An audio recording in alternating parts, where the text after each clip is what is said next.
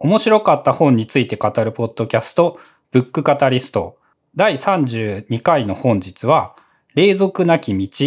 AI との競争に勝つ、ベーシックインカムと1日3時間労働について語ります。はい。よろしくお願いします。はい。よろしくお願いします。えっと、簡単に書誌情報等々を教えていただければ。はい。えっ、と、文芸春秋から2017年に出た本で、えー、著者はルトガー・ブレグマンさん。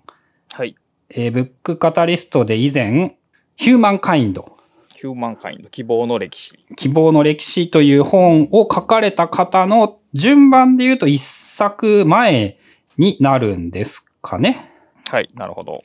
で、えっ、と、2014年にまずオランダで出て、そこから英語化され一気に大ブレイクして2017年に世界20カ国で発売され、そこからその一気に有名になり、時の人になり、次のヒューマンカインドも割といい感じで売れているという著者ですね。うん、でもなんかあんまり日本だとそれほど知名度がないですよね。そうなんですよね。一部の人がなんかめっちゃ良かったって言ってたんだけど、すっげえ売れているという印象はさほど強くなくって、うんうんうん、ただですね、えっ、ー、と、今回のその、この霊俗なき道という本に関して言うと、えー、ブックカタリストを今まで読んだ中で一番そのね、えっ、ー、と、読んでほしいと思った本なんですよね。ほう。こう、言い方は青臭くなるかもしれないですけど、めっちゃ熱くなってね、これは、これはなんか皆が読まねばならんぐらいに思ったりもしていて、あの、大きな著者の主張が3つあって、その3つの主張を裏付けるために、こう、すごいたくさんの研究結果がちゃんと書かれていて、あとさらにその文脈の引用の仕方というか、その参考文献の引用の仕方が上手なんですよね。引用って持ってき方が、ね。はいはいはいはい。で、そこは多分ヒューマンカインドでももうその、その能力は存分に発揮されていたというイメージなんですけど、ヒューマンカインドは大雑把に言うと、なんかあの人類って素晴らしいものだよねっていう、そうですね。なんて言うんだろう、こう大きな、大きなでも、あ、もうそっちも大きなかな？大きなテーマを歌ってたんですけど、こっちは、なんかね、も、もっと、その、その世の中をもっと良くしよう、俺たちの力で良くしよう、やってやろうぜぐらいな感じのテーマなんですよね。なるほど。で、それが大変素晴らしく、え以前ですね、前回は11月24日に読み終えてたんですけれども、今回話すたびに、話すために、えー、改めてもう一回読みまして、えー、分かってなかったこととかもいっぱいあったりしたというのも割と大きな発見で、あの、哲学系とかね、政治系のね、著名、経済系の著名人の名前がいっぱい結構出てきたりするんですけれども、その辺の名前もね、3ヶ月前は知らなかった人がいっぱいいたんですよね。へー。まあ、あの、も、もちろん超有名人で自分が知らなかっただけなんですけど、その、その辺の名前が理解できるようになってから読んでみると、改めてもう一回、その素晴らしいなっていうふうに思えたりもして。えっ、ー、と、副題が、えっ、ー、と、AI との競争に勝つベーシックインカムと1日3時間労働というタイトルですけども、えっ、ー、と、経済とか労働の話なんですかね。そうですね。あの、この人のこの本では、その大きくテーマが3つ挙げられていて、はい。えー、一つがユニバーサルベーシックインカム。はい。全員に一律にその条件なしに一定金額のお金というものを渡しましょう。全員っていうのは全ユニバーサルという言葉からして全世界市民っていうことですよね。そうですね。もう人間であって、あの、生存している限り全員にお金を渡すべきだという、えっと、具体的にそう記述されてたかはちょっとわかんないんですけど、そういう意味だと取ってます。で、もう一つが、え週15時間労働。おすごいですね。週5時間、15時間労働ということは、えー、まあ、そうか、タイトルにもあるけど、5日の労働日で割ると、えー、1日3時間。3時間。はい。で、もう一つが、えー、国境の撤廃。まあ、それは、ユニバーサルベーシックインカムをしようと思ったら、国境の撤廃は必、え、国境を撤廃するだけで国がなくなるというわけではないってことか？えっ、ー、と、まあ、厳密にそこまでね、そのことに関しては、えっ、ー、と、言い方としてそう言って、国家をなくせという言い方はしてないですね。国家に、その入ってこれないようにするのをやめろっていうのを一番強く言っているイメージですかね。あ行き来の自由を完全に担保しましょうという。そういうイメージですね。その移民を受け入れろという言葉かな？言うならば、わかりやすく。っていう3つの、あの、もうこの段階でですね、やっぱ多くの人が、あの、いや、そんな無理でしょ、へへって言われるような意見3つなんですよね。で、それを、その1冊の本をかけて、なぜ、これ、これがなぜ言えるのかというところまで突っ込んで、その資料がいっぱいあったり、さらにそこにそのなんかね、熱い思いみたいなのもすごいいっぱいあったりして、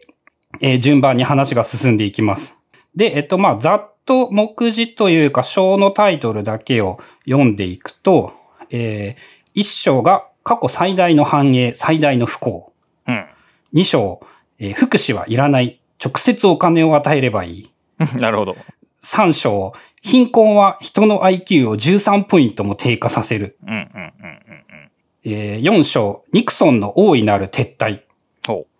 五章、GDP の大いなる差術。ほうほうほうほえー6章、ケインズが予測した週15時間労働の時代。うん7章、えー優秀な人間が銀行家でなく研究家を、研究者を選べば。う。うん。えー8章、AI との競争には勝てない。ほ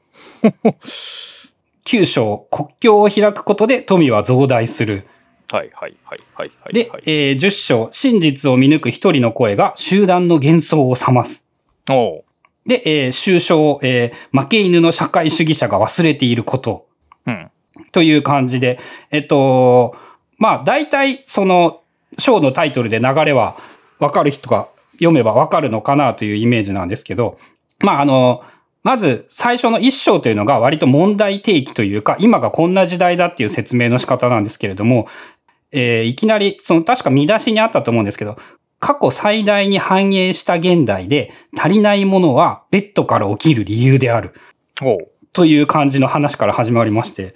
その今の時代っていうのが、その、例えば GDP だったり物質的な話だったりで言うと、もうね、あの、信じられないレベルで、やっぱり豊かになっているんですよね。で、えっ、と、例えばで言うと、そのオランダの話で、オランダの今のホームレスの生活費というものが、1950年頃のオランダ人の平均よりも、インフレ調整した上で、それよりも十分に多い。うん、ホームレスの人が、まあ、一応、つまり、ギリギリ最低限の生活を送っているお金と、その、春、1950年の一般市民が生活を送ってるお金があまり変わらんっていうことですか？えーそうです。ホームレスの方が多い。多い？あ、多いか。あ あ。うんなるほど。で、黄金時代のポルトガルと比べると、えー4倍ぐらい多くなっているらしい。さらにそれはインフレ調整済みのデータである。当時の1ドルと今の1ドルをその別だとちゃんとカウントした上で、そのぐらい少なくとも現代は金銭としては豊かになっている。なのに、その、まあ、あの、なんで俺たちはこんなにこう閉塞感を感じてやる気のない時代にな、やる気というかこう生きる目的が見つからないような時代になってしまったんだろうっていうような話をしていて、まあ一番が、一番大きな理由というのがこれだけ素晴らしい世界になったんですけど、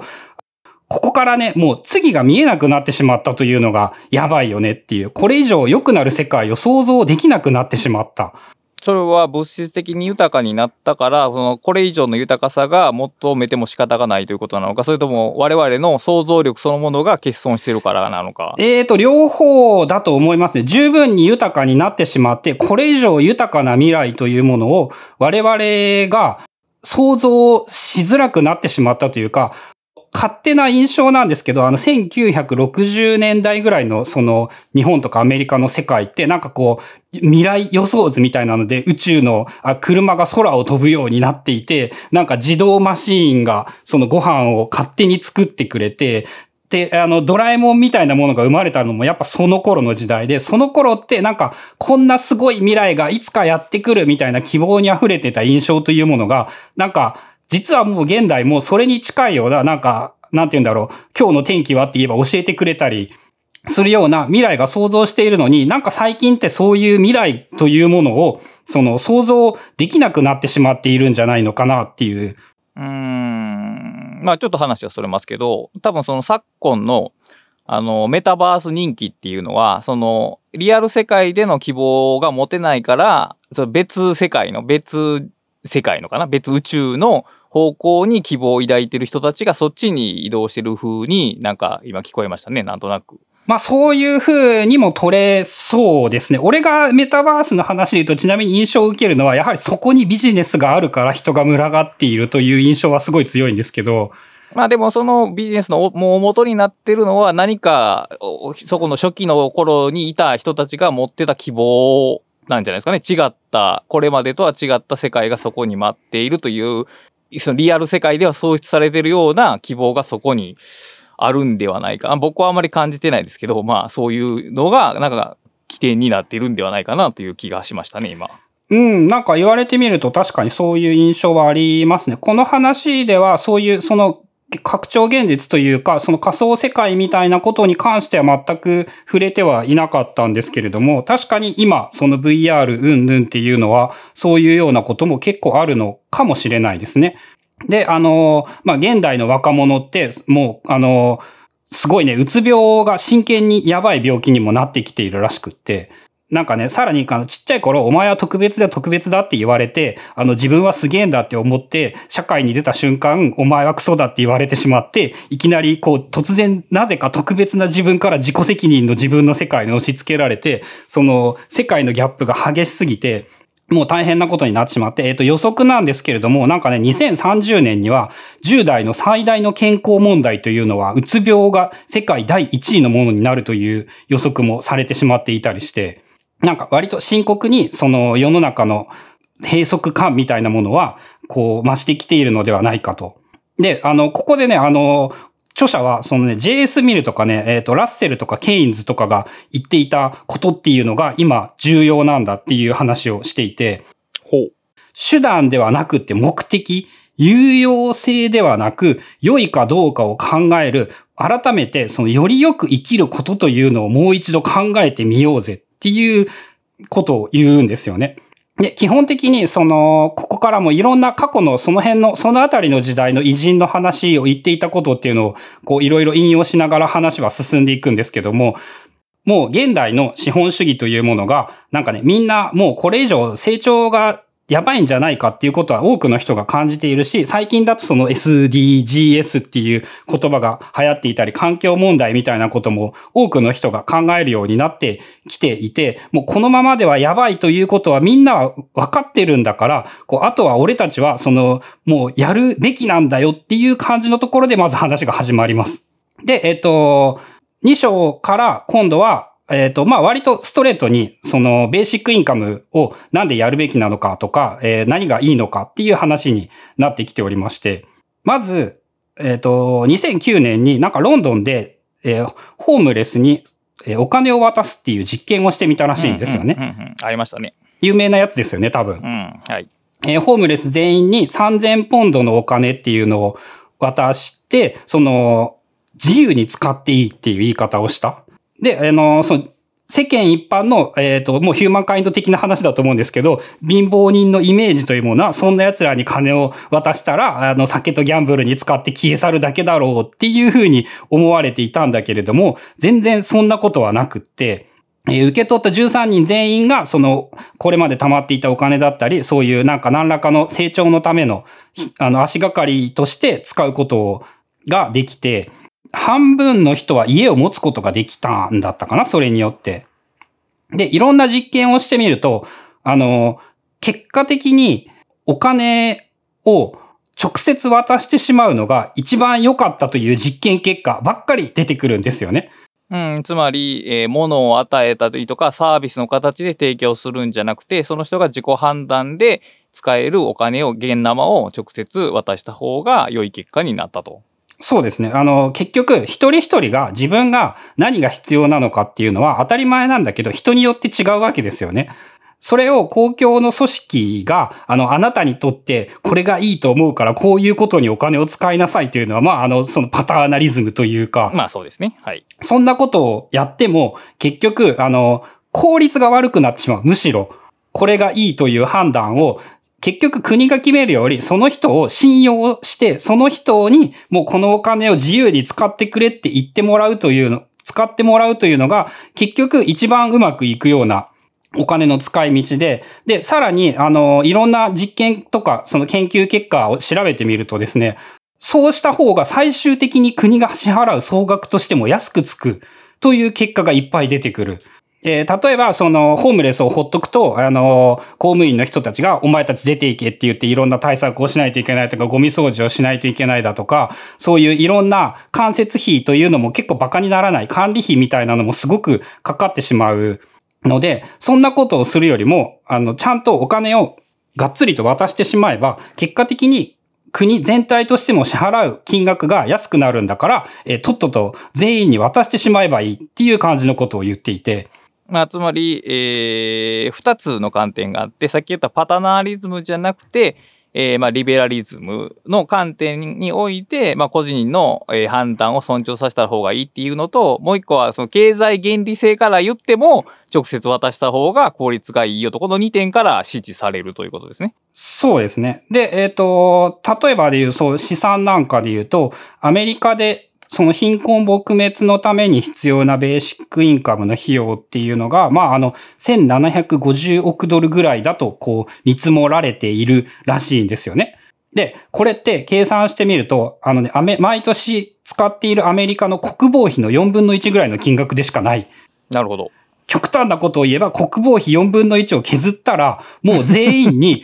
ベーシックインカムはできるぐらい、そのお金というものはもう世の中にはいっぱいあるんだ。うん、うん、うん、うん。なるほど。で、えっと、そこ、その後結局、貧困の何が問題かって、これは、あの、欠乏の経済学からの話がすごくたくさん引用されている話なんですけど、お金がなくなってしまうと、あの、一番やばいのは、お金がない場合には、お金のことしか考えることができなくって、長期的な目線だとか、その一歩上からの視点で物事を考えることができなくなる。簡単に言うと金がないと馬鹿になってしまう。というのが一番のその問題点で、結局、その何をやるんじゃなくてもお金を渡さないと何も始まらないんだっていう話をしていて、なんかそのデータを取ってみると、欠乏状態というのは、あの、数字で言うと IQ が13ポイント下がったことに相当するっていう話だったり、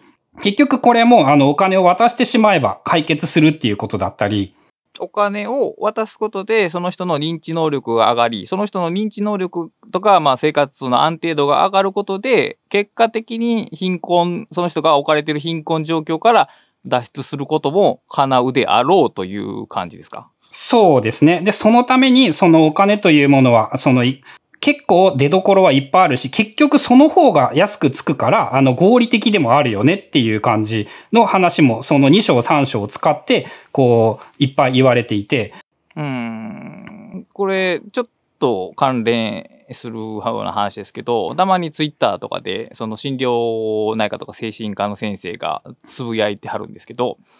うつ病の人のなんか8割ぐらいは、そのもうお金をあげたら、すっきり解決するんではないかみたいなことを言われてて、まあちょっと似てるかなと思うんですけど、ある種の経済的な不安とそれを自己責任で乗り越えなければならないっていう状況が人のうつを引き起こしてるとしたら、えー、このホームレス問題だけではなくて、実はもっとこの社会に広がる問題に寄与するかもしれないですね、その解決策は。そう、その話で言うと、だから、あの、それでも、その話でも、その、やっぱベーシックインカムだって思うんですけれども、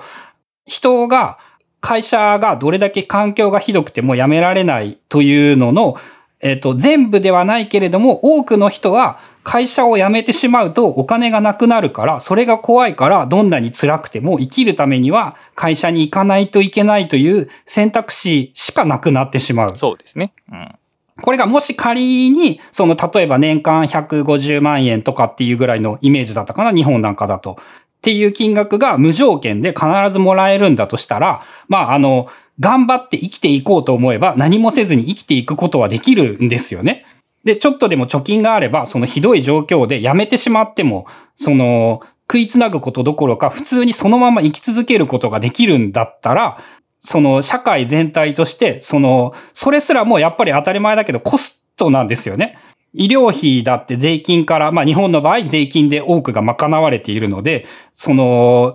まあその分お医者さんのお金はあの儲けは減るというふうには言えるんだけれども、その、そもそも病気にならなければ、そういう医療費なんてものは理論的にはゼロになるはずで、その分も結局お金が浮く。その浮いたお金をまたみんなのお金に回せば、みんなはますます嫌なとこをやめなくても済む。という、まあ、良いループがきっと回るはずなんだっていう感じのことを言っていて、で、さらに、あのね、かつてね、日本、あの、世界はベーシックインカム的なものをやろうとしていたらしいんですよね。ニクソンの時代に、その全ての貧困家庭に無条件でお金を渡してあげようっていうことをやっていたんだけれども、その頃から、その、ちょうど政権交代のタイミングが重なってしまったりだとか、あと、過去の事例を調べさせたんだけれども、その、調べた結果というのが、調査というものがすっげえひどいもんで、あの、全然その、嘘っぱちだった、ばっかりだったっていう感じの結論に気づかずに、ベーシックインカムはやろうとしていたのに失敗してしまったっていう前例もあったりして。うん、そうですか。なんか18、19世紀のイギリスになんかスピーナムランド制度というものがあったらしいんですよね。ほう。なんかその、ちょうどね、マルクスの時代ぐらいの頃に言われて行われていたものだったらしいんですけれども、まあ本当に大雑把に言うと一部の地域にその無条件に全員でお金を渡すっていうことをやったりしていたんですけども、なんかね、ちょうどその直後にすげえタイミングが悪く、あの農民の反乱みたいなものが起こったりもしていて、その、その調査というものがまともに調査される前に、その仕組み自体が廃止されてしまっていて、で、ニクソンの時代に、そのスピーナムランド制度がどうだったかっていうことを調査したんですけども、その調査もまたこう、捏造間違いだらけのデータというものが集められて、あの、本当の結果をわからないまま、その、全然うまくいってませんでしたよ、ニクソン大統領っていう報告がされてしまったせいで、あれこれベーシックインカムちょっとやべえんじゃねっていう流れになって、やっぱり取り入れられなくなってしまった。うん。まあ、それはやっぱり後ろに、あれでしょうね。その、そういうのが嫌な人たちがいて そういうねじ曲げが起こったっていうことやと思うんですけど。そう、あとね、そのね、あの、後の方の話にも出てくるんですけど、そのね、思い込みの力というものがやはり強すぎるのではないかと思っていて、そういうことは絶対にうまくいかないという前提で調査したら、当然ノイズバイアスがかかり、その、客観的なデータを客観的なまま判断ができない。っていうのも大いにあったんじゃないかと思うんですけれども、例えばですけど、この本を読むまで、読むまでの感覚、ゴリゴさんの感覚で、その、フリーマネーは人を怠惰にするっていうような感じはありました？思いますね。あの、この本を読むまでっていうよりも、まあ、じゃあ、あの、もうちょっと大きくブックカタリストを始める前までぐらいのイメージなんですけど、そのフリーマネーをもらっ、少なくとも自分だったら俺は怠惰になるなって思ったし、うん、うん、うん、うん、うん、うん。その、きっと多くの人は働かないんだ。ごくごく一部の人しかは働く可能性があるけれども、大半の人はほとんど働かなくなるのではないかというイメージはありました。うん、まあ、おそらく自分がそうだろうから、多くの人もそうだろうというような推論の仕方ってことですよね。だ多分、だこの制度の肝はそこなんですよね、基本的に。だからフリーマネーが本当に人を怠惰にするかどうかっていうことで、で、もっと言うと、フリーマネーって言い方がもうちょっと悪いですよね、きっとね。うん。言い方がね。え、つまり、ある、それ国民とか、こう地球上の市民である権利としてもらってるわけで、全然フリーじゃないんですね、本来はね、おそらく。うん、で、あの先ほど言われたその、例えば IQ 上げる効果とか、その関節比がなくなる効果以上に僕が思うんですけど、えっ、ー、とね、お金が与えられるっていうのは、承認されてる感覚があると思うんですよ、きっと。あなたはこの共同体の一員ですよっていう承認がそこに発生すると思うんですよ。で、そのお金を例えば特定のクーポンとかではなくて自由に使っていいですよっていうのは信頼を明かしますよね。うん。で、えー、彼その希望の歴史でも著者語ってますけど、私たちはその、あい、そう考えたように理解するし、そう期待されたように行うと。だから、そのように、そのフリーマネーっていうか、その与えられたお金が、まさに怠惰にならなかったのは、信頼があったから、信頼とその期待に応えようとする思いがあったからなんですよね。で、それがあるかないかで、多分この政策っていうのは分かれて、うまくいくかいかないかが多分分かれてくるんだろうなと。やる人が信じてなかったら、もらう人も信じないから、そうそうそうそうそうそう。結局みんな信じられずにっていうやつですよね。うん、だから政策だけがあればいいということではなくて、人ってどういう生物なのかっていう理解が実は一非常に重要なんではないかなという気がします。うーん。それはね、そういう感じのことは思いますし、やっぱこの人の主張がやっぱ全般的にそういうところなんですよね。あの、人間というものは、あの人間を信じれば、あの結構人のやっぱ根本は前世にある、善にあるっていうところを前提にしてやっぱ考えられているし、俺たちはそう思えばできるんだぐらいのことを、やっぱ言外に本の中で常にそう言っている感じで、なるほど。で、さらにその現代の場合のその福祉の、ふあの、矛盾というか問題点というのが、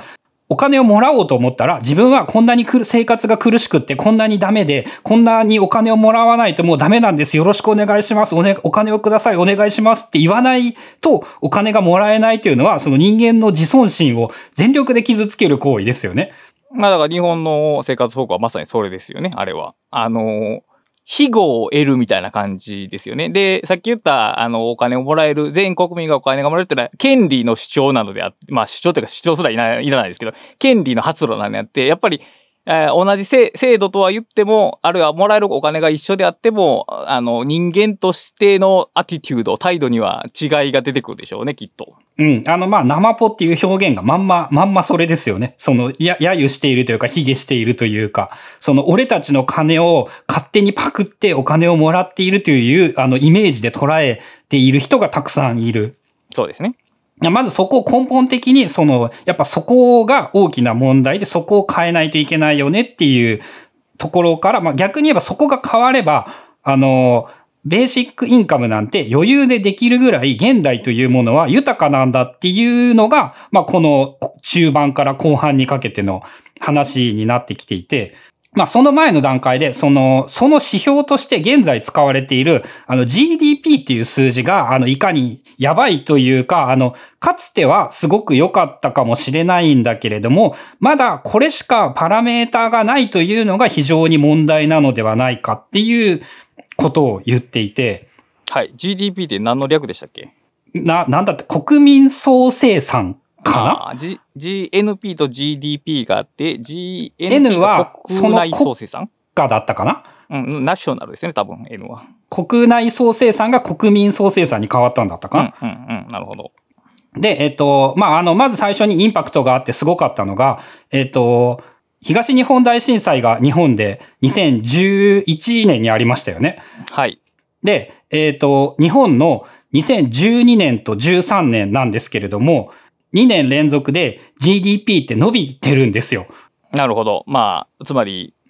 三うん、こう、うん、お金がうたくさん動いたっていうことですね、要するに。そうそうそう。で、えっと、まあ、それまで日本は、こう GDP はずーっと伸び悩んで伸び悩んでダメだったのに、震災が起こったことによって GDP というものは2年連続で伸びている。で、アメリカって第二次世界大戦が始まるまで、もう大恐慌でみんなお金がなくって仕事がなくってやばかったんですけれども、第二次世界大戦に参加したことによって、景気が良くなってしまった。で、その、GDP という数字の問題点は、だからその目に見える数字しかなくって、さらに言うと、その不幸なことがあると数字が伸びてしまうという、どんだけ矛盾しているねんという数字なんですよね。まあ、例えば健康な人がそのまま1年送ったら GDP ゼロですけど、その人が病院に行ったら GDP は上がるわけですよね。要するに。そうです薬買ったりとか。そういうようなことですよね。簡単に言ったら。うん。で、全くその表現が本の中に書かれておりまして、え、GDP になって理想的な市民というのは、え、癌を患うギャンブル教で、離婚調停が長引く長引くせいでプロザックを常用して、ブラックフライデーに狂ったように買い物にふける人。うん。なるほど。こういう人が増えれば増えるほど、理論上 GDP というものはどんどん大きくなっていく。あれはだから国民一人当たりの生産、生産？ん？生産額かな？消費額じゃないですかね。生産額じゃないんですよ。だから、えー例えばその資産価値みたいなものは全く考慮されないんですよね。だから戦争でその焼け野原になったからってその GDP が下がるわけじゃなくて、その焼け野原を例えばえー開拓してビルを建てるっていうところで消費が動くから GDP が上がってしまうと。で、だから国内の状況っていうのは全く加味されてなく、ただ数字の上げ下げだけが見られてるっていうことですね。うん。で、さらにその GDP の問題点というのがもうやっぱあの、みんながこれが国を良くする国の強さの数字だというのかな？ということを、その思い込んでしまっているせいで、これが伸びることはいいことであり、これが下がることは悪いことである。というのが、その、もうあの、と、例えばマスメディア、経済系のメディアなんかでは、もうこれでしか究極、極論、国の良さを測っていない。まあ、少なくとも経済の、経済の健康指標としては非常によく主要な数値ですよね、GDP は。うん。でも、その、例えばなんですけど、癌を患うギャンブル教の人が多い方がいいか少ない方がいいのか、離婚調停が長引く人というのが多い方がいいのか少ない方がいいのか、ということを考えた場合に、少なくとも俺はそれはない方がいいと思うんですよね。良い社会だと思うんですよね。つまり GDP は消費の功罪を測っていない、善悪を測ってないっていうことですね。そうですね、結局。ちょうどそこで同じく、あの、人申請の資本論の中でも出てきたような話で参考になった部分が結構いっぱいあったんですけど、あの、マルクスの価値と使用価値っていう言葉が出てくるじゃないですか。で、えっと、まあ、すげえ簡単に言うと、価値というのは、えー、大雑把なイコールで言うと金額みたい、お金みたいなものですね。うん、うんはい。で、使用価値というものは、それを使った時にどれだけ便利になるかというもの。で、えっと、結局、マルクスは、その富というものは、使用、本来は使用価値に等しいはずなんだけれども、GDP ってその価値しか測っていないんですよね。で、目に見えない、その空気だとか水だとか綺麗な環境みたいなものは、え使用価値は高いんだけれども、価値としては結局、その GDP という仕組みではゼロにしかカウントできて、できなくなってしまう。で、まあ結局ここが、あの、大きな問題点であって、その本に書かれていて、すごく、あの、同意してしまったんですけど、あの、農作物って今取れすぎてしまうと捨ててますよね。捨ててますね。それって、あのーなんかね、ちょっと昔まではね、あの、資本主義的にはこうやんないと儲からなくなっちゃうから、資本主義的にはこういうことを、が大事なことなんだから、あの、こういうことを知ってる俺って賢いぜみたいなことをちょっと思っていたりしたんですけれども、普通に考えて、あの、食べられるご飯を捨てるのって、誰がどう考えてもバカじゃないですか。確かに。で、そのバカなものを、俺も少なくとも騙されていて、騙されていたとは言わないのかな。えっと、それが、その賢いことだと思っていたんですよね。うんうんうんうんうんうん。でも、言われて考えてみると、そんなこと、あの、3歳の子供が考えたっておかしいという話じゃないですか。むしろまあ3歳の子供が考えるから分かるっていうことかもしれないけど。そうそうそう。そう、そのレベルのことを、あの、賢くなったつもりの大人が、なんかね、それが正しくって賢いことだって思ってしまうという、この仕組みはやっぱやばいよなっていうことをすごく思ってしまって。なるほど。まあ、その、結局、その GDP という数字で計算してしまうと、農作物を捨てた方が、その GDP は高くなるということになってしまうんですよね。うんうん、そうですね。でもやっぱこの仕組みというのが、その、かつて GDP というものは、あの、重要だったと思うし、実際重要だったんですよ。で、それが重要だった頃っていうのは、あの、戦争をしてた頃なんですよね。うんうんうんうん。はい。戦争をしている時にどれだけ戦争兵器を作ることができるかという目安として、あの GDP というものはそのとてつもなく役に立つ経済の指標で、だったんだけれども、それがなぜか現代でもその重要なものだという思って、その使われ続けているというところにやっぱり問題がある、現代のその問題があって、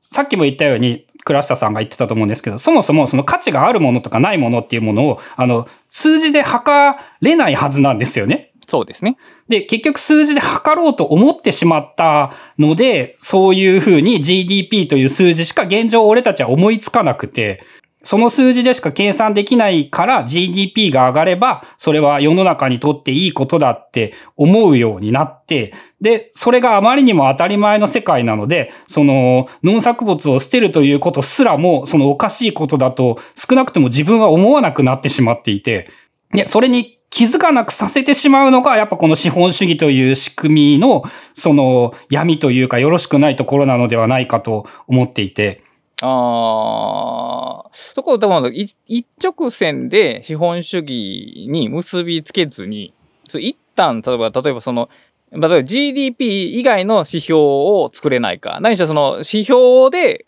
何かを判断するのをやめるっていう形の分岐も、まあ個人的にはあるかなとはちょっと思いますけども。あ、一応あの、俺もそ、そのようなことは思っていているのと、まああの、ポ、あの、資本主義、だから革命だなんてことは当然思ったりもしないので、はい。し、あの、現代の世界の流れとして確かに、あの、良くなってきつつあると思うんですよね。少なくとも、えー、俺一人の話で言っても、その何の疑問も持たなかった自分がそう思うようにもなったし、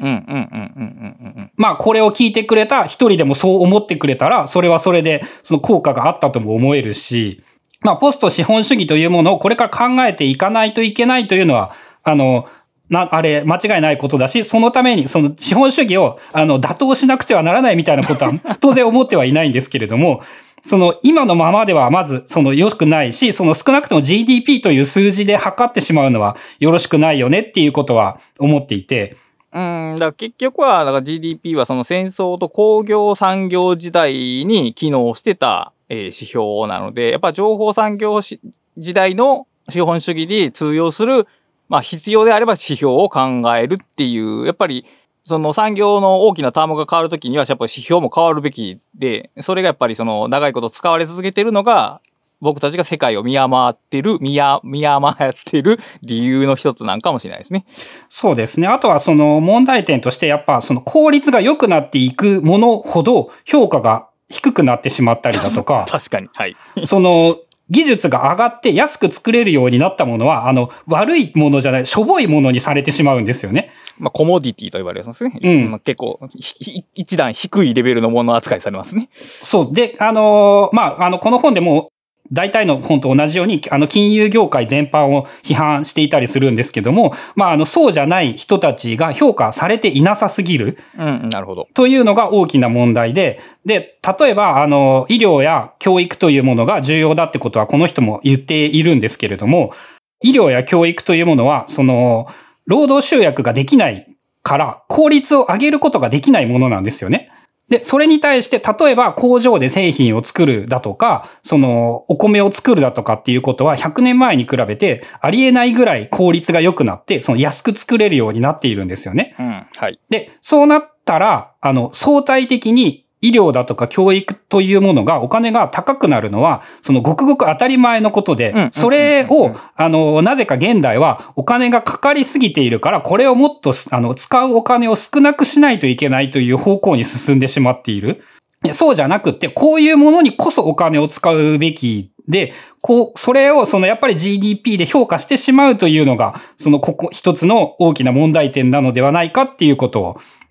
語っていて、まあね、だから、安い方がいい、安い方がいいっていうのはやっぱそのものづくりの発想で、だからやっぱりさっき言ったように集約できる産業の頭の使い方のまま来ちゃってるし、価値判断もそれに準じてるという感じですけど、エッセンシャルワークとか、まあ、知的知的生産の技術がまあそうですけど、あの効率化できないものに価値を見出す。それ、しかもだから、価値の測り方が多分、俗人的というか人によって違うので、なんか単一の方程式では多分出せない価値の作り方が必要になるんでしょうね、きっと。そうですね。その我々がまだその見出せていないんだと思うんですよ。それを超えられるその概念というものが。ので、そのまま引っ張ってきてしまっているんだけれども、少なくとも変えること、意識を変えることで変える、あの、世の中は変わるっていうのがその最後の方に言っていることなんですけれども、まあ、そう、そういうことを考えないといけない。で、まあ、あの、16、えっ、ー、と、労働時間を短くするっていうのも、その、さっきのベーシックインカムの話と同じく、あの、途中まではどんどん短くなっていたんですけれども、はいはいはいはいはい。少なくとも、あの、マルクスが、資本論を書いた頃の時代って、えっ、と、まあ、あの、読んだだけの話なんですけれども、週7日間、毎日16時間労働みたいなことが当たり前だったやつが、えー週5日になって15時間になって、えっ、と、1日やっと8時間労働を勝ち取ってみたいな話で、で、どんどん技術が上がってきて、その世の中の効率というものが良くなってきて、その、ケインズは2030年ぐらいには、もうあの、多分週5 15時間ぐらいで済むんじゃねっていうことを予測していたらしいんですよね。のになぜか途中から、えっ、と、何をどう間違ったかではないんですけれども、結局、その、悪いのは、あの、新自由主義だっていう言い方を限界に言っているんですけれども、その、自由で競争をして俺たちが、勝ったやつが全部持っていくという仕組みをより強く競争を促進してしまったら、結局みんなが、あの、働きまくるような社会になってしまっている。で、あの、まあ、結構いろんなところであるんですけど、週に、えっと、1日8時間、頭を使う仕事というのは、あの、8時間もそのフルパワーでやることって、もう無理だっていうのは多くの研究が言っていることで、まあ、あの、1日6時間に満たないのが想像力を発揮できる仕事の限界、4時間ぐらいでいいっていう研究結果なんかも見たりしているんですけども、まあ、その、働きすぎても、結局、かえって効率が悪いだけで、意味が、意味がないぐらいの言い方をしてもいいのかな？のになぜか、その働かないと競争に負けて取り残されてしまうから、そういう働くことが当たり前になってしまって、どんどん働くということをやってしまっているんだけれども、全然そんなことはない。エッセンシャルワークがいかに重要かっていう話がすごいその後に出てきた面白かったやつなんですけど、1968年にニューヨークでね、あの、ゴミ清掃員がストライキをやったらしいんですよね。労働環境を変えてくれというような。いうようなやつ。うん。で、当時本来禁止だったんだけど、あの、でしょうね。絶対やってやるっつって 実際にやってしまって、あの、最初はニューヨークの市長とかもお前たちふざけんなって超強気でいたんだけれども、あの、一瞬でニューヨーク中がゴミの山になってしまって、えっ、と、もう一週間で緊急事態宣言が発令され、まあ結局、その市長もさ、あの、強気でいられたのは一週間だけで、そこからもうごめんなさい、僕たちが悪かったですっていうので、あの、労働をひっくり返って、あの、ニューヨークの人たちは、その、いかにゴミ収集というお仕事が大事なものかということを思い知らされたらしいんですけども、なんかね、高級住宅街もゴミで溢れてくっさくってやってらんないみたいな、あの、現象が起こったらしいんですよね。で、対照的なのが、1970年にアイルランドで、あのね、銀行がストライキで全部止まったらしいんですよね。え、その、アイル、すべての銀行が？みたい。へえ、はい。で、えっ、と、1970年5月に、その俺たち、今度銀行の人たちが、俺たちがいないという世の中は、あの、絶対うまくいかねえ、俺たちの環境を改善しろみたいなことをやったんですけど、えー半年経ってもら、えー景気が良くなってしまった。ああ、まあでも、そうか。銀行にお金を預けへんから、お金は回り出すかもしれないね。もしかしたら。6ヶ月間稼働しなかったんだけれども、あの、何にも問題が起こらなくって、なんかあの、仕組みとしてはね、アイルランドは、あの、世界中、あ国中にパブがすっげえいっぱい、あの、お金、中継あるので、そこがね、あの、人的資本というか、パブでの人間関係が中継点になって、その、分散型の貨幣システムとして機能したらしいんですよね。おなんかあの、ナプキンの裏に、俺はお前に5000円借りたみたいなことを書いておくというので、こう、成り立ってしまって、企業は企業で、あの、独自小切手みたいなのを発行して、6ヶ月間、その、何も銀行が存在していなかったのに、経済というのは、まあ、1970年なので、まあ、十分に現代ですよね。うんうんうん。その頃に、その銀行がなくなっても何も問題がなくなってしまった。で、あの、まあ、今の特にコロナの時代でもますますそのエッセンシャルワークというものがいかに欠かせない仕事なのかというのは、こう、多くの人が思い知っているのかもしれないんですけど、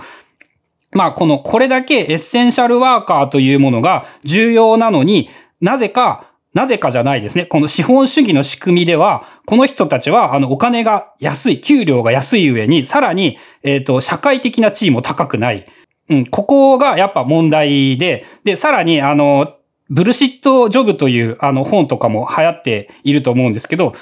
それ、この本でもそ、それに関しての話が出てきていて、まあ、あの、世の中の大半の人が自分の仕事は意味がなくてくだんねえっていうのに、でも仕事を辞めてしまうと生きていけないので、やっぱりくだらなくってしょうもない仕事だって言っているんだけれども、やるしかない、やる、やらないと生きていけないから辞めずに、つまんねえ仕事だな、意味のねえ仕事だなって思いながらも、仕事を、をえ無理やり作って仕事をしているふりをしている。これまたそのベーシックインカムの話とかでもやっぱり繋がってくるんですけど、仮にこの人たちが全部、えー、仕事を辞めて、そのお金というものを、その人たちの給料をうまく分配、回してあげることができれば、やっぱりこれまた、あの、みんな働かなくてもお金もらえるんじゃねえか、ベーシックインカムの原資ってもっと増えるんじゃねえかっていうことになってくると思うんですよね。で、まあ全般的にこういう感じの話をしていいが続いているんですけど、その、現代の特にその問題点の一つとして、優秀な人がね、みんな Google に行って Facebook に行って銀行に、えー、モルガンチェイスに行ってみたいなことになってしまっていて、ちょっと前までは、そのアメリカの IB リーグ卒業者という人たちは、教師になったり、その公務員になったり、エンジニアになったり、まあエンジニアは今でもあの同じ言葉になるのかな？になったりしていたのに、現代は、そのみんな、その、ウォールストリートに行き、グーグルに行き、フェイスブックに行きということになってしまっていて、で、その人たちを育てている大学とかって、多くは国や州がお金を出していますよね。その、あの、みんなのお金ですごく優秀な人を育てているのに、そのお金というのが、なぜか、なぜかではない。結局、そういう金融業だったり、Google だったり、Facebook だったりということに行ってしまっていて、もし仮にそれが、えっ、ー、と、その病気の治療に使われるだとか、貧困問題の解決、環境問題の解決にもっとお金が投資されていれば、世の中ってもっと良くなってたんじゃないかっていうことを言っていて、うん。まあ、しかもそれらの企業は、えー、大体まあ、節税に頑張ってる上に、えー、国内労働者を増やさないという、なんか二重三重のトラップがあるんで、あの、動画でもよろしくなさそうですよね。うん。で、まあ、例えば、その、やっぱね、えっ、ー、と、負の外部性を持つ職業っていう言い方をしていたんですけれども、はい。その、そういうところにもっと税金を足さないといけない。やってもいいけど、もしやるんだったらお前たち高い税金を払えという仕組みが必要だっていうことは言っていて、なんかあの、ある研究によると、その、研究者が仮に1ドル儲けた場合、5ドル以上の金額が世界全体に還元されるらしい。ほう、なるほど。対して、えー、銀行が1ドル儲けた場合、どのぐらいだと思いますか？全然わからない。えっ、ー、とね、マイナス60セント。なるほど。っていう、その銀行は儲ければ儲けるほど、世界全体の富が失われていく計算になってしまうんですよね。まあ、要するに手数料ですからね、彼らの、その、収入の発生源っていうのは手数料ってことは、A から B にお金が直接移動するときに、ちょっと上乗せさせてもらうということで、仮に A から B 直接お金が動くんやったら、その分 損はなくなるわけですからね、まあ基本的には。うん、そう、だから減る、減るで正しいんですよね、確かに。で、あの、まあ、これは負の外部性を持つ職業という言葉が、大変なんか、わかりやすい言葉というか、概念としていい言葉だなと思って、その、まあ、そういうことにも、あの、税金を貸さ、貸すべきだっていうことと、俺たちが、そのやっぱ、生計を立てるために、なんか仕事をするのではなくって、どうやって生計を立てたいかというふうに、その視点を変えて考えないといけないぞっていうことも言っているんですよね。ほう。生きるために働くんじゃなくて、働くために、違う、えっ、ー、と、どうやって働いたら自分は、あの、世の中に良いことをして生きていけるんだろうか、そういうことを考えようっていうことを主張していて、で、あの今、例えばで言うと、あの、良い兆しというものも現れていて、さっき出てきたニューヨークのゴミ収集員。はいはいはいはいはい。あれって今はね、あの、ヒーローらしいんですよね。なるほどね。なり手が多すぎて、すごい競争を勝ち抜かないとなれない職業。なんて言うんだろう、勉強ができなくてもいいんですよ。要するに体が強ければなれる仕事で、あの、1日12時間の超肉体ハードワークらしいんですけれども、えっ、ー、と、ま、当時のその記事によると、勤続5年で年俸7万ドルプラス残業と各種手当がついてきてっていう、多分日本円にすると、まあ、あの、1000万円近くぐらい。の年収になるという憧れの職業になっていて、だからゴミ収集員というものはみんながなりたいし、みなった、あの、働いているところというのもそのかっこいいものとして、その認識もされているみたいで、へえ。まあこういうものがその増えていくことで世の中、その、よくなり得るよねっていうことを言っていて、まああとあの、流通が発達したことというのが、その貧富の差をすごく大きくしてしまったという話があって、ここであの今度はコンテナ物語を引用して話が出てきておりまして、あの、世界にコンテナというものが流通することで、輸送費というものがもう事実上ゼロと言えるぐらい安いものになった。で、しかも、その、時間通り、予定通りに着くことによって、あの、より安全に、えー計画通りに、えー生産が進められるようになったという話でしたね。は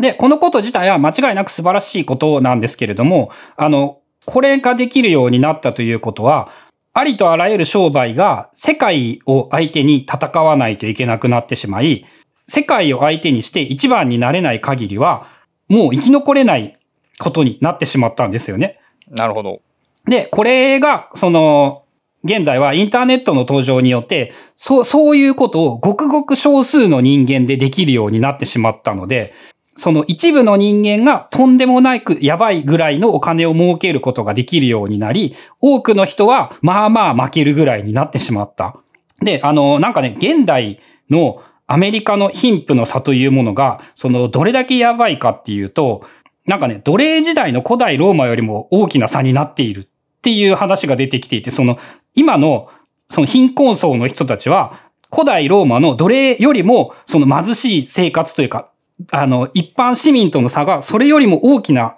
そのお金の差が生まれてきていて、まあ、世界の富というものが、あの、ほとんど全てが一部の人が持っていくようになってしまっている。うんうんうんうんうんうんうん。なんか、えっ、と、他にもやばい、その、いかに富が偏っているかっていう話がいろいろあったんですけど、2009年の金融危機の時代に、ゴールドマン・サックスが支払ったボーナスという金額、総額が、えー世界で最も貧しい2億2400万人の収入とイコールである。うん。えー世界トップの62人の人間の総資産が、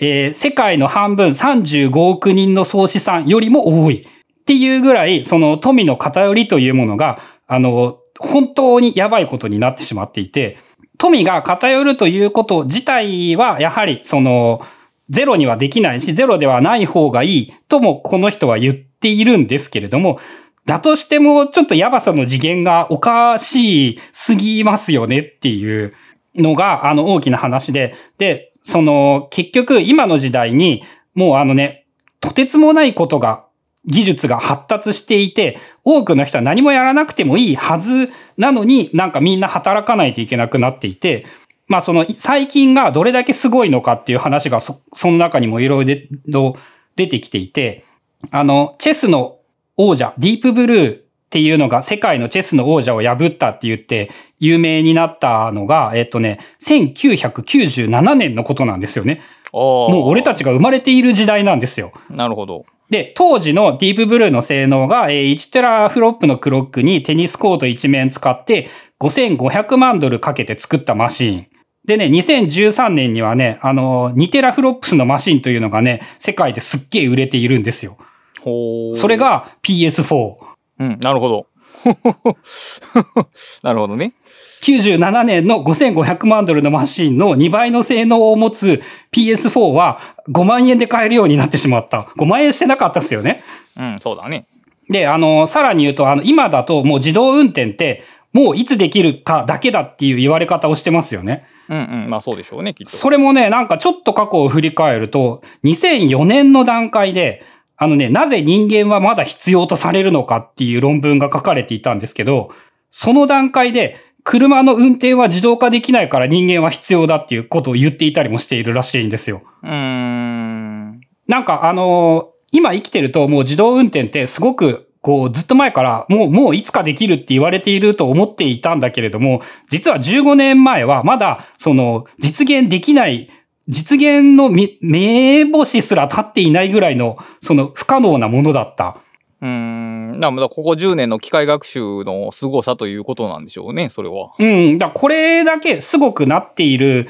ものを有効に使えば、やっぱ働かんくってもいいでしょっていう結論になりますよねっていう感じのことを、まあ、限界に言っていて、その、生きていくには働かなければならないという概念すらも、思い込みというか、まあ、思い込みなのかな？その、教育によって植え付けられているもので、その、かつてのユートピアと呼ばれるもの、この話、本の中でもユートピアっていう言葉はいっぱい出てきたんですけど、ユートピアの中では誰も働いてなかったんですよね。イメージでは。エデンの園では、ただ、ただだらだらだべっているだけ。そうですね。はい。で、俺たちの今の技術とコンピューターをうまく使ってやれば、まあ、ほとんどの人はユートピアでだべっているだけでももう生きられるようになるはずなんだから、その、そこに向けて、行動というか世界、認識を変えて世界を変えていかねばならん。というのが、その大きな提言という感じになっていて、なるほど。これもなんか最近覚えた言葉なんですけど、認知的不協和。はい。認知的不協和。で、深く信じることが現実と対立すると、世界観を改めるのではなくって、それまで以上に堅くなになってしまって、現実を無理やり再調整してしまう。まあ、酸っぱいブドウというやつですね。そのフェスディンガーさんが、なんかあの UFO を信じている人たちのところに調査に行って、いつまで経っても UFO が来ないのに、あの、この人たちは、なんか、なんかこう無理やり話をこじつけて、やっぱ、やっぱ UFO 大丈夫になりましたみたいな結論にして OK にしてしまう。外から見たら、誰がどう考えてもお前たち無理やりなんか話ねじ曲げてるよね。それもう間違ってるでしょって思うのに、そうなってし、認知的不協和な状態に陥っていると、それを全くそれに気づくことができない。で、あの、俺たちみんな認知的不協和なんじゃないって言ってるんですよ。まあ、そうでしょうね、おそらく。うん。その、ちょっと前にリーマンショックという超絶やばい現象が起こったのに、なぜかもうそんなことを忘れて、未だに金融業の人たちは、えー、その一般市民の何百倍というレベルどころじゃないですよね、多分。の収入を得ている世界にいつの間にか戻っていて、なんかね、当時のグリーンスパンさんはね、あの、や、過去を振り返ってもあれしかなかったって言って、俺は間違っているとは絶対に認めていないらしいんですよね。まあでもその当人とか金融業者が自分で認められるかっていうとそれはまあかなり難しいでしょうね。で、だからその、その人たちが認知的不協和だったのは仕方がないとしても、我々もなんか、もうそれって変えられない、この世界を、はもう変えることができないんだっていうふうに、その思い込んでいるんではないか。ああ、まあでも、え多分この後、な時代的なこの後ですけど、やっぱりそのトランプ旋風っていうのは、その、そうじゃない人たちの反乱の声やったような気もしますけども。うん。そうですね。トランプさんはそういうところで、まあ、あの、認知的不協和をうまく使ったというのと、トランプさんの話も最後に出てくるんですけど、あはいはい。あのね、過激なことを言えば言うほど、うんちょっと過激なことが普通に見えてくるんですよね。なるほど。はい。で、トランプさんはその技をめっちゃ上手に使って、あの、え、それはありえんでしょちょっとやばいでしょやりすぎでしょっ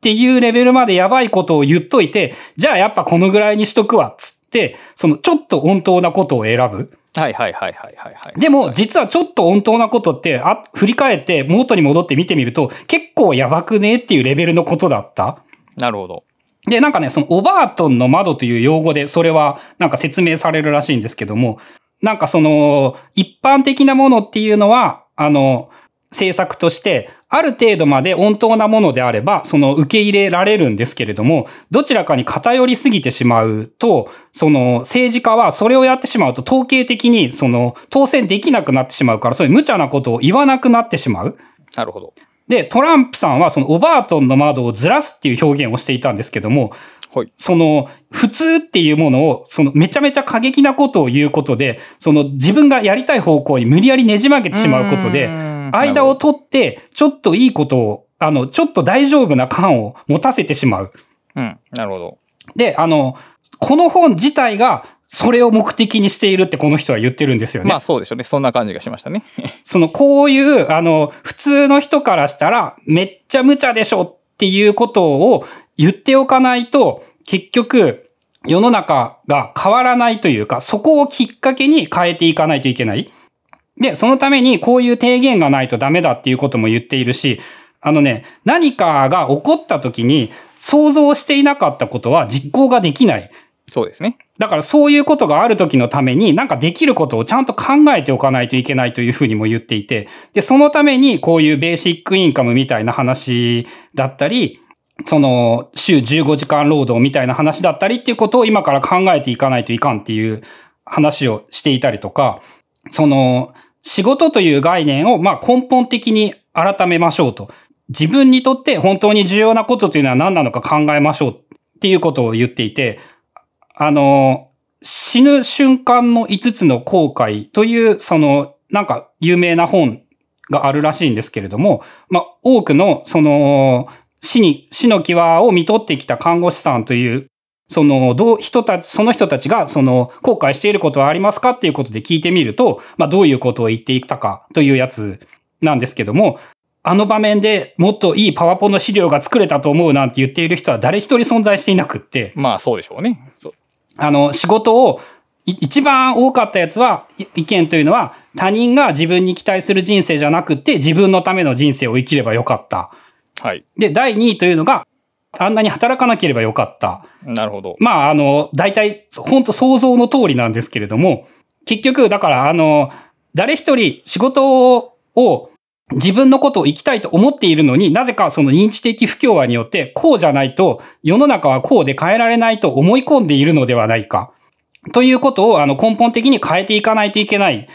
で、えっと、この人がね、ちょっと面白かったなというのが、あの、本の中で、フリードリヒ・ハイエクとミルトン・フリードマンの二人というものを、あの、尊敬しているって言っているんですよね。ほうほうほうほう。で、あの、まあ、フリードリヒ・ハイエクさんとミルトン・フリードマンさんというのは、こう、すごい大雑把に言うと、今の新自由主義と言われるものを作り出した、あの、悪い言い方をすると、今の悪い世界を作ったやつはこいつらだぐらいなことを、この人なら言う立場なんですけれども、はい。あの、全然そんなことはないと言っていて、この人たちは、あの、自分の信念に基づいて、あの、ありえない、当時ありえないと言われていたことを、あの、信念に基づいて行動して世界を変えた奴らだって言ってるんですよね。で、実際に、その、その当時に生きていないので、ちょっと想像はできないんですけれども、60年代、70年代のその西洋全般、アメリ、欧米社会、日本も含めてなのかな、その共産主義的なものが結構うまくいっているんじゃないかとみんな思っていて、その自由競争が過激な世界ではなくって、そのベーシックインカムを本当にやろうとしていたりだとか、えっ、ー、と、そういう公共政策によって国を良くするみたいな、こう、もっと自由、個人主義、自由主義の競争ではない方向が当たり前だと思われていた時代だったんですよね。まあ、そんな時代を、その、ミルトン・フリードマンとか、えー、フリードリヒ・ハイエクとかっていうのは、こう、個人の世界というものを作らねばならんという信念に基づいて行動して、実際に世界を変えることができた。で、俺たちも、その、無理だって思ったら絶対に変えられないんだし、当時こういうことができた人たちを見習って、こう変えていかなければならんということを言っていて、で、最後に、えっ、とね、スイスで2016年にね、ベーシックインカムの法案というものがね、あの、国民投票かななんかにかけられたらしいんですよね。で、当時、反対大多数で否決されてしまったんですけど、あの、この人はそれはすごくいいことだって言っていて、はい。えっ、と、議論はここで終わったんじゃなくて、こっから始まったんだと。で、実際に、あのね、スイスで1959年の段階で、あの、女性の選挙権というものが反対大多数で否決されているらしいんですよね。で、えっ、ー、と、1971年にもう一回選挙をしたら、ほとんどの人が賛成した上で、女性参政権というものが可決している。たった10年でみんなが絶対反対って言っていたものが、みんな賛成というものに大きく変わっている。で、2016年にそのベーシックインカムの法案が反対多数で否決されたというのは、えー、裏を返せばここから議論がついに始まって、10年後にはもう全く別の世界が現れるかもしれない。で、変えていくのは、その、俺たちしかいないんだ。自分が変わらないと変わんないっていう感じのことを言っていて、えっ、ー、と、本文の中では、そのあなたのような人はたくさんいる。連携しよう。ずぶとくなろう。ほとんどの人は優しい心を持っているはずなのだ。えー常識に流されないようにしよう。っていう感じで、まあ、あの、世界を自分たちの力で変えていくんだっていう感じの熱い話をしておりまして。結構ね、その文章、日本語訳も含めてすごい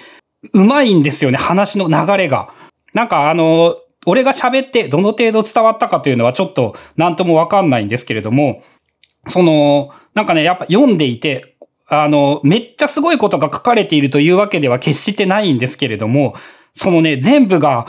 話の流れの組み立て方というのかな。こうなって、こうなって、実際にこういうデータがあってっていう話を聞読んでいると、すごい引き込まれて、うーん、なるほど。なんかね、あの、俺もやらねばならんっていうことを、ま、あの、読むたびに思い、思わされるというのかな。まあ、そういうことを目的に書いてる本だから、まあ、大成功というわけですね。だから。そうそう、大成功なんですよね。俺はもう見事に、見事なまでに、その、著者が思っている通りに影響を受けて、あ、これは、これは、なんかみんなに読んでもらわないといけないっていうのが俺の仕事だなと思って。うーん、なるほどね。うん、そっか。だから、この、ほとんどの人は優しい心を持っているはずなのだっていうのをさらに強調するのが、次の本なわけですね。希望の歴史なわけですね。そうですね。そこはもうあの人類全般についての大きな話になるわけですね。うん。そういう人人類やからこそ、お互いに信頼して生きていくことができるはずだということを言いたいわけですね、彼は。うん、そう。まあ、あの、基本的にやっぱ主張は一貫していて、やっていることというのも大きな意味では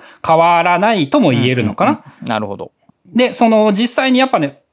どうやらこの抽象というものが、あの、読んである、書かれている時期を見る限り、その当時2014年に出ている本なので、オランダで。で、そのベーシックインカムの話2016年で、その、抽象というのはおまけとしてっていうか、あの、世界展開するときに付け足された章なのではないかなと思われるんですけど、その、書いているイメージで言うと、もうその、だいぶ実際に変わってきている。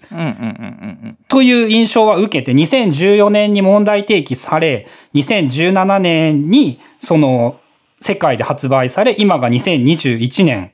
まあ、あ、2022年。まあ、俺が気づくまでに4年もかかっているので、自分が気づいた順番としてはものすごく後の方だと思うんですけれども、なんかそのベーシックインカムの話というのが、その10年で世論がひっくり返るということを考えたら、この5年10年というものがものすごく重要な期間なような気もするし、まあ変え、そのね、ぼーっとしていたら余裕で取り残されるなっていうことを、まあ良い意味でも悪い意味でも、やっぱり思ったりもして、うん。うん。まあ日本でもね、そのちょくちょく議論っていうかね、議題には上がってますけどね、ベーシックインカムの話は。法案自体は多分まだかけられてないと思いますけども。うん。まあ少なくとも議題に上がるようになったというだけで、やっぱりこの著者のやることは成功で、その、ひょっとしたらできるんじゃないかと思う人が増えるということが、うん。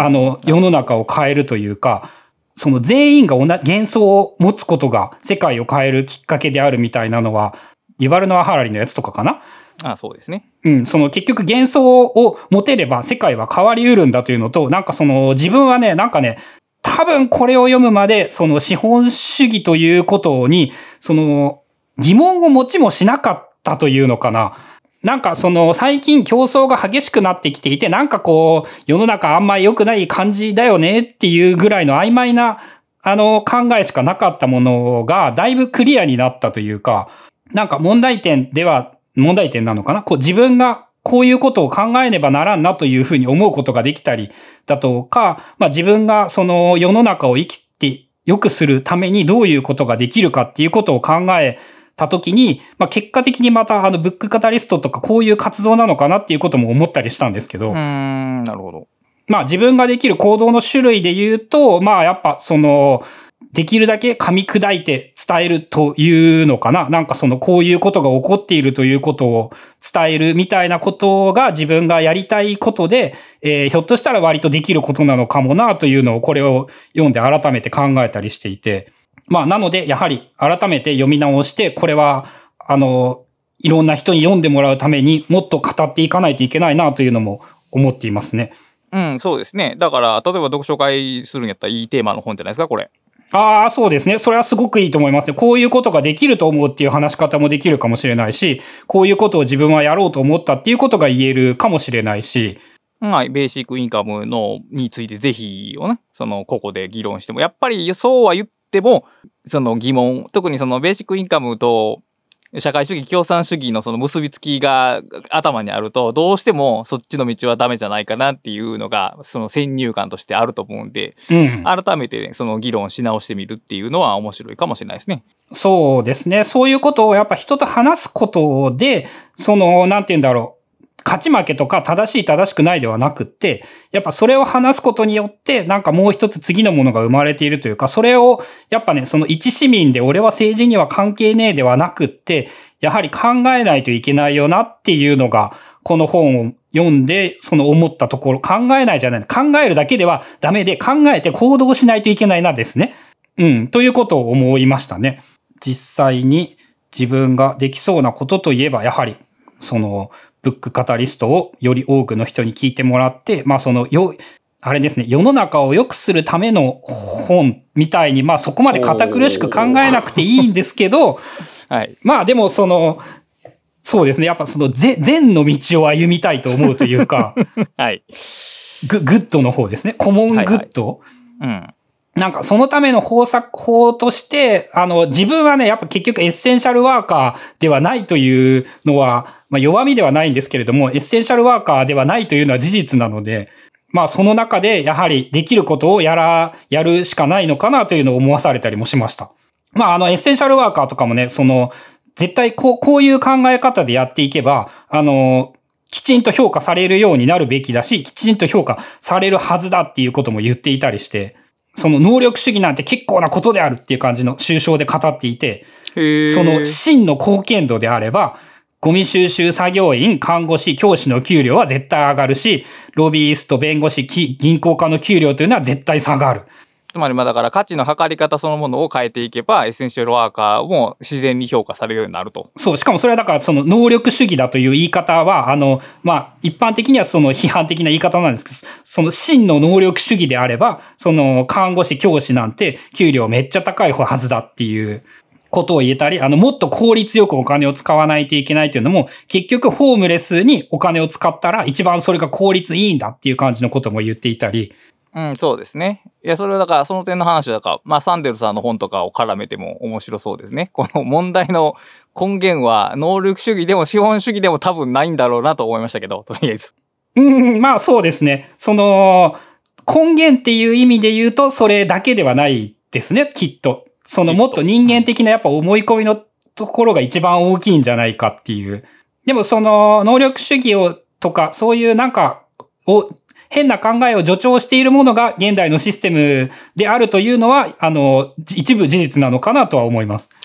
そうか、だから能力主義を肯定してるってことは、共産主義ではないんだね。社会主義的ではあるけど、共産主義的ではないんだな。面白いな。あの、一定程度の格差はいるって言ってますからね。うん、うん、うん、なるほど、ね。格差をゼロになったら、やっぱり、その、まあ、結局みんなやる気なくなるんだろうなっていう。例えば、現代の日本で、えっ、と、年収150万円で、一人150万なら、えっ、と、物理的に生きることは多分可能なんですよね。うん、おそらくはできでも、あの、毎年 iPhone 買ったりはできないんですよね。る。そうですね。